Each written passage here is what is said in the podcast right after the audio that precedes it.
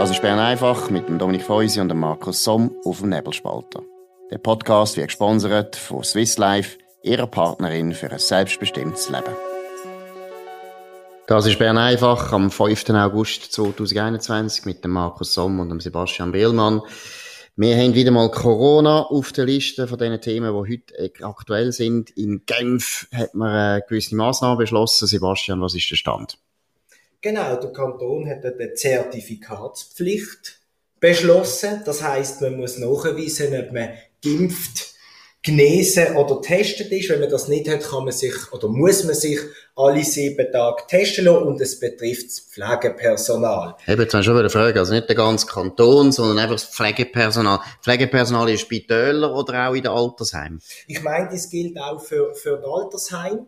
Das wird auch jetzt brutal äh, kontrolliert. Ähm, die Pflegeverbände sind empört, nicht einmal wegen der Massnahmen. Die finde ich eigentlich auch okay. Das ist wichtig, dass die ähm, die Leidenden, die Kranken schützen, sondern über den Ton. Weil Genf hat angekündigt, wenn ihr das nicht macht, dann kommen wir mit der Strafandrohung. Und der Unmut, nachdem die jetzt anderthalb Jahre mehr als andere ausgesetzt sind ähm, dieser Pandemie. Da habe ich ein gewisses Verständnis, dass man sich vielleicht dort einen anderen Ton gewünscht hat. Gut, andererseits muss man sich fragen, wie wollen sie es denn sonst durchsetzen? Also gut, die könnten, ich weiß auch nicht, Lohnkürzungen beschließen oder disziplinarische Maßnahmen. Ich weiss nicht, wie sie, irgendwie müssen sie es ja durchsetzen und sie müssen ja irgendwelche Sanktionen er, ergreifen. Das ist mir jetzt trotzdem wirklich zu hart. Ich bin bei dir, wieso nicht eine Verwarnung, eine zweite Verwarnung, dann eine Lohnabzug dann eine Kündigung? Ich weiß es nicht. Aber so, gerade bevor man überhaupt, äh, geschaut hat, wie es funktioniert. Vielleicht halten sich ja alle wunderbar dran. Gerade mit dem Extremfall in, in zu kommen, finde ich jetzt ein bisschen übertrieben. Und ich habe das Gefühl, wenn man ja weiß, dass gerade das Pflegepersonal ähm, nicht nur die beste Beziehung mit, mit Impfstoff haben, ist vielleicht auch taktisch nicht so clever, könnte ich mir vorstellen. Absolut. Also ich finde, wenn man die drei Varianten zulässt, oder, dass man sagt, eben impfen, genesen oder testen lassen. Und wenn Test positiv Test ist, dann musst du halt in Quarantäne. Ja, ja finde ich, kann man für Leute, die im Spital arbeiten und insbesondere, das habe ich immer schon gesagt, die im Altersheim arbeiten, finde ich absolut nötig. Also dort finde ich eben, das Testen finde ich dort wenigstens minimal, dass Leute, die selber positiv sind, vielleicht nicht gerade gehen, die Alten betreuen. Dort geht es ja auch stark um Risikogruppen. Im Spital hat man natürlich auch Risikogruppen. Von dem her bin ich, bin ich, bin ich bei dir. Ton ist halt immer so ein bisschen das Thema, oder? Ton, ja, die Leute, die Leute regen sich ja meistens über den Inhalt auf und nicht über den Ton, aber man redet lieber über den Ton. Aber ich muss auch sagen, gerade Strafandrohungen ist ein bisschen heavy, aber irgendwie muss man ja das durchsetzen wenn es nutzt, okay. Ich glaube, das wird eher wegen dem auf, auf Widerstand stehen, zum sagen, jetzt trötzeln wir ein bisschen. Absolut. Und es ist natürlich auch typisch für Genf, wo einfach ein wahnsinnig interventionistischer Kanton ist. Also da wird immer sehr schnell verboten und sehr schnell etwas reguliert. Und der Erfolg ist ja nicht wahnsinnig, spricht ja nicht für Genf. Genf ist ja eigentlich wahrscheinlich einer von der, von der failed, failed Kanton von der Schweiz. Katastrophaler Staat. Die Stadt selber ist tüchtig, aber der Staat ist eine Katastrophe. Aber äh, wir haben zu Corona noch ein anderes Thema, das auch interessant ist und wo die ganze Schweiz betrifft. Genau, Moderna hat angekündigt, dass es eine Auffrischung braucht. Noch vor dem Winter oder im Winter, einfach bald. Das betrifft ähm, Zwei Drittel von der geimpften Personen haben in der Schweiz Moderna Impfstoff bekommen.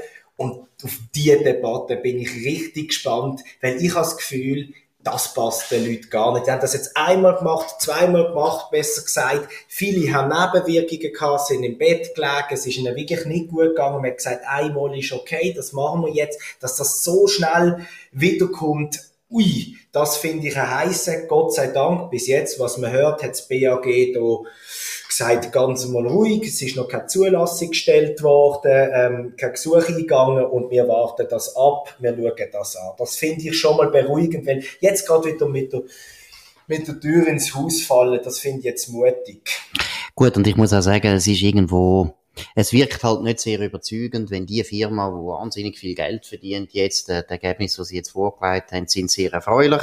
Das mag ich denen sehr gönnen, weil die Firma hat Grosses geleistet, oder? Das ist ein Riesenerfolg, dass man in so kurzer Zeit einen Impfstoff hat können herstellen, auch dank der Hilfe von Lonza, oder? Eine sehr gute Schweizer Firma, die das produziert, unter anderem im Wallis. Also es ist alles gut. Ich habe nichts gegen die Firma, es ist eine riesige Erfolgsgeschichte.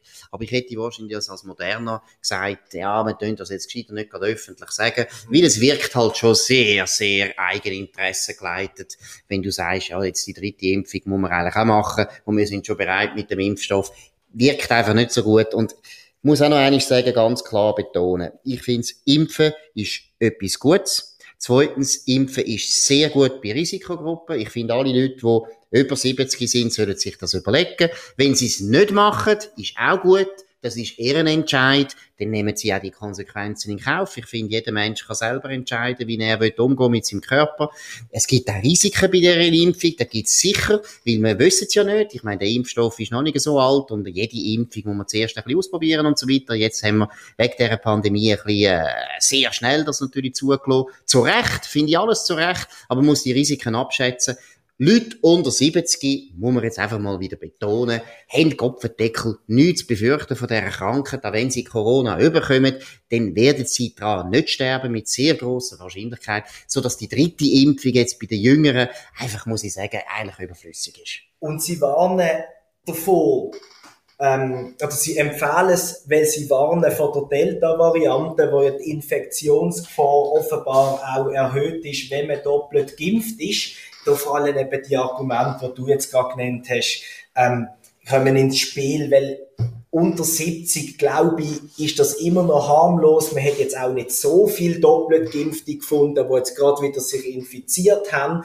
Und es, ist, es wirkt leider Gottes, du hast äh, die, die grossen Verdienst angesprochen, aber es wirkt opportunistisch, weil gleichzeitig haben sie auch noch gerade ihre All-in-One-Impfung angekündigt, was sie am entwickeln sind, wo man sich dann jährlich gegen Corona, gegen die Grippe und irgendwie gegen Atemwegsproblem alle drei Sachen zusammen kann impfen lassen. Das ist vielleicht marketingtechnisch auch nicht ganz clever. Absolut. Und ich meine, man hat Zahlen aus Amerika, es sind wahnsinnig wenig Leute, die geimpft worden sind, doppelt geimpft worden sind und sich trotzdem angesteckt haben. Und zweitens haben die alles, oder die meisten Krankheitsverläufe gehabt, die nicht besorgniserregend sind. Also es ist einfach eine, eine Angstmacherei, wenn man jetzt anfängt und sagt, ja, Delta-Variante ist ganz, ganz gefährlich und so weiter. Nein, sie ist nicht gefährlicher als die normale Variante, sie ist leichter ansteckbar, aber es bleibt dabei, Corona ist eine Krankheit, die vor allem ältere Leute müssen sehr ernst nehmen und das ist auch gut und die sollen, die sollen sich impfen, wenn sie nicht wollen, ist auch ihr Entscheid, aber grundsätzlich für Leute unter 70 ist es einfach etwas, wo Heimatsterne nicht so gefährlich ist. Wie du sagst, wir vergessen schon wieder, dass infiziert nicht gleichbedeutend ist wie krank oder gefährdet oder bedrohlich. Absolut. Und selbst wenn man dann krank wird, ist es immer noch eine große, große Frage, ob man eben ab dem stirbt, wenn man über 85 ist und äh, ein bisschen übergewichtig ist und noch andere Vorerkrankungen hat, ist es sehr gefährlich und da würde ich allen Leuten empfehlen, man eine Impfung machen, außer der entscheidet anders. Aber grundsätzlich sonst unter 70 ist einfach die, sind die Risiken wirklich sehr klein. Jetzt äh, zu einem ganz anderen Thema. Wir haben äh, interessanterweise auf eine Art einen ähnlichen Fall jetzt in der Schweiz wie der Andrew Cuomo in New York, den wir gestern besprochen haben, aber im Gegensatz zum Cuomo, wo man jetzt eine lange Untersuchung geführt hat und sehr viele Zeugen auftreten, äh, auftreten sind und ich glaube schon recht viel Beleg da sind für die mehrfachen sexuellen Belästigungen, ist das nicht der Fall beim Gottfried Locher, ehemaliger Präsident von der reformierten Kirche in der Schweiz der Gottfried Keller, äh, Gottfried Locher hat man zum Rücktritt gezwungen und die Begründung ist dort Grenzüberschreitungen gegenüber, weiß nicht, wie viele Frauen, eine, zwei, ist auch nicht ganz klar. Und man hat jetzt eine Untersuchung gemacht, aber die Untersuchung ist eine Untersuchung, die Kiel selber gemacht hat, wo die Anwälte gemacht haben von der, von der Kiel, also völlig nicht unabhängig, nicht so wie beim Cuomo. Und da muss ich schon sagen, äh, und natürlich wieder die Grenzüberschreitungen betont nie klargestellt, was das überhaupt ist. Da muss ich einfach sagen, das, das geht, das geht eigentlich nicht.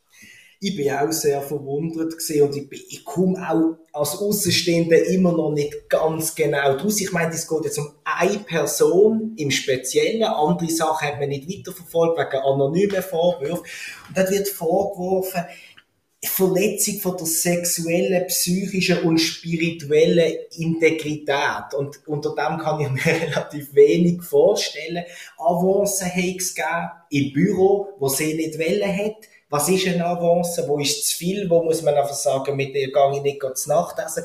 Ich habe keine Ahnung. Also, das ist schon, äh, das, ist irgendwie merkwürdig begründet. Absolut. Und ich meine, man hat sehr viel Geld ausgegeben. Die Kirche lebt auch von Steuern, wo äh, die Leute äh, zwar sich können entziehen, indem dass sie einfach aus der Kirche austreten, aber grundsätzlich sind das Steuergelder.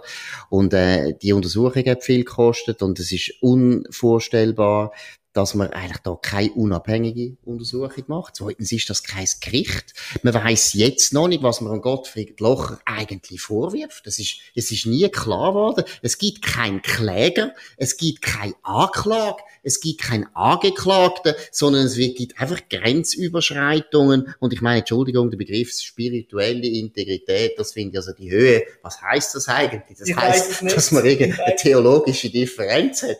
Und dann hat der Gottfried Locher gesagt, nein, es ist so. Und dann hat die äh, gute Person gefunden, das geht nicht. Also, ich das ist ja absurd. Das ist ja, das ist ja Seldwyler-mässig. Das ist so. Und du hast die Kosten angesprochen, die sind ja, glaube ich, bei, bei rund 400.000 und, und die Forderung von der potenziell oder angeblich Geschädigten geht auch nochmal in die Höhe von etwa 140.000 Franken. Also, das, das kostet einen Haufen Geld. Und da sind ja Pläne gemacht worden von der Kirche mit Farmern zusammen. Und dann haben sie es doch nicht richtig gemacht, weil sie, glaube selber nicht genau gewusst haben, was an diesen Vorwürfen jetzt, jetzt wirklich da ist. Aber trotzdem sind die, die das mir gegen aussen vertreten, ich meine, Gott Loch ist wegen dem zurückgetreten, seine Nachfolgerin und auch die anderen in diesem Gremium, die haben alles entschieden. Er ist schuldig, bevor da, wie du sagst, überhaupt eine Anklage und ein Verfahren und eine Untersuchung, wo, wo neutral ist, stattgefunden hat. Absolut. Und soviel ich weiß, hat mir eben auch nicht einmal befragt.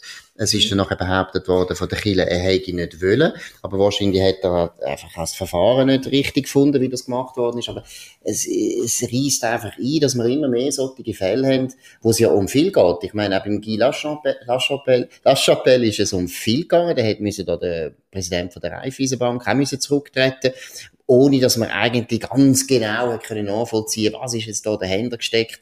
Und das kann einfach nicht sein. Es ist ja auch beim Gottfried Locher offensichtlich so, dass eine, eine Frau, die äh, mal liiert war mit dem, äh, jetzt nicht mehr liiert ist und auch zu diesen Anklägerinnen gehört. Und das schmeckt halt schon nach persönlichen Ressentiments. Das kann nicht sein, dass man solche schwere Vorwürfe nicht kann nachher genau überprüfen, dass der, der die Vorwürfe äh, muss ertragen, sich nicht kann wehren, das sind keine guten Entwicklungen.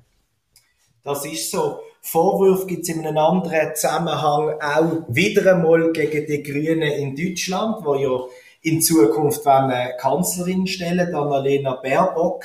Ähm, der neueste Fauxpas in diesem Wahlkampf ist, äh, ist ein Bild, das in den Fotos, das in den sozialen Medien veröffentlicht haben, mit der Annalena Baerbock und ihren Mitstreiterinnen drauf, alles Frauen. Wunderbar, mit dem Vorwurf an die Union, hey, schaut, so wird's gemacht, ihr alten weißen Männer sind out, wir sind in.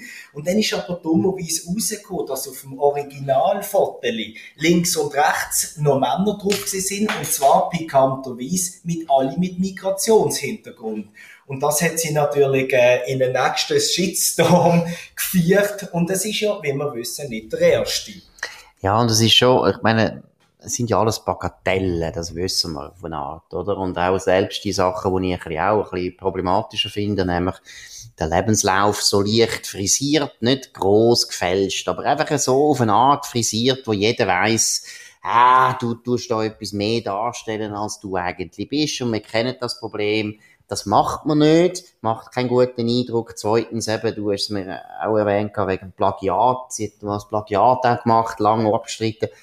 Die Häufung ist schon sehr peinlich und zeigt eben schon, dass die ganze Wahlkampfmaschine von den Grünen äh, unglaublich unprofessionell geführt mhm. wird. Also es kommt einfach zu viel Fehler. Und äh, ich muss ehrlich sagen, die wird nie Kanzlerin, da bin ich überzeugt. Aber die Grünen werden ziemlich sicher in die Regierung kommen und von dem her wird Baerbock auf jeden Fall eine wichtige Rolle spielen in Zukunft in Deutschland. Schon das ist ein bisschen besorgniserregend. Sicher, und du sprichst es an, es ist ja nicht alles, was passiert ist, ist ihre Fehler. Also ihre Fehler, es hat ja angefangen, ähm, dass sie keine Nebeneinkünfte angegeben hat, dass sie das vergessen hat, dann nachher gegen Bagatelle. Dann ist es gekommen, mit dem Plagiat. Dann kommen, ist sie ja letztens, ähm, in Brandenburg hat sie noch eine Pressekonferenz gegeben, hat aber der Ort nicht gewusst und hat sich völlig vertan. Und das ist nicht schlimm, aber es, es, es führt zu einem Vertrauensverlust, habe ich das Gefühl, wenn immer wieder etwas kommt und eigentlich hat sie nie Ruhe, sie kann nicht mehr über ihre eigenen Themen reden. Und da muss ich ganz ehrlich sagen, finde ich, ist sie total selber schuld, weil sie hat sich ja gegen eine Robert Habeck durchgesetzt, wo viele für die bessere Wahl gehalten hätten und hat ihnen mal in einem Video abgekanzelt, ja, ja, du kommst ja vom Bauernhof, Hühner, Schweine, ähm, Kühe melken und ich komme vom Völkerrecht. Und mittlerweile wissen wir, dass sie ja nicht so ganz vom Völkerrecht kommt. Und das, glaube ich, das schadet ihr enorm und das wird sie nicht in ein Kanzleramt tragen, wie du das auch vermutest. Wobei ich muss auch sagen, jetzt völlig unabhängig davon, was jetzt da vorgefallen ist, sie hätte meiner Meinung nach so keine gute Chance gehabt, weil ich glaube nicht, dass Deutschland nach 16 Jahren Bundeskanzlerin Angela Merkel jetzt gerade nochmal eine Frau wird wählen und vor allem eine Frau, die relativ unerfahren ist, relativ jung ist und dann gerade noch von den Grünen eine Minderheitspartei äh, bis da einen grünen Kanzler gibt oder Kanzlerin, das geht noch ein Zeitchen. Also von dem her glaube ich, ist nicht das Thema, sondern das Thema ist natürlich, die werden in die Regierung kommen und da wird Frau Baerbock wahrscheinlich auch noch eine wichtige Rolle spielen. Hoffentlich tut sie dann ihre geografischen Fähigkeiten ein bisschen ausbauen. Ist natürlich ein billiger Witz, aber es ist eben insofern noch peinlich, oder? Es geht ja um das. Sie hat eine Gegend in Brandenburg gesagt, wir sind da in dieser schönen Gegend, also irgendwie, wir hocken jetzt da im Fricktal, wenn wir jetzt vom Aargau reden und wir sind nicht im Fricktal, sondern wir sind im freien Amt. Wäre ein bisschen peinlich für einen Politiker und vor allem, wenn der Politiker dann eben gewählt werden wird im Aargau und keine Ahnung hat, wo das freie Amt ist und das verwechselt mit dem Fricktal ist peinlich. Sie ist selber eine Westdeutsche, lässt sich aber eben aufstellen jetzt in Brandenburg, in Potsdam. Deshalb ist eben das schon auch sehr peinlich. Das ist es so. Gut. Wir haben wieder, ein bisschen peinlich ist auch, dass wir äh, schon wieder leicht überzogen haben. Nein, nein, jetzt sollen wir gerade aufhören, aber, genau. Aber wir, wir hören auf und geloben weiterhin bessere. Genau, das ist es gewesen, Bern einfach vom 5. August 2021.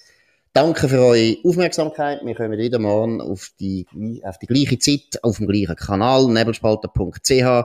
Danke vielmals und auf Wiederhören. Das war Bern einfach mit dem Dominik Feusi und dem Markus Somm auf dem Nebelspalter. Der Podcast wird gesponsert von Swiss Life, ihrer Partnerin für ein selbstbestimmtes Leben.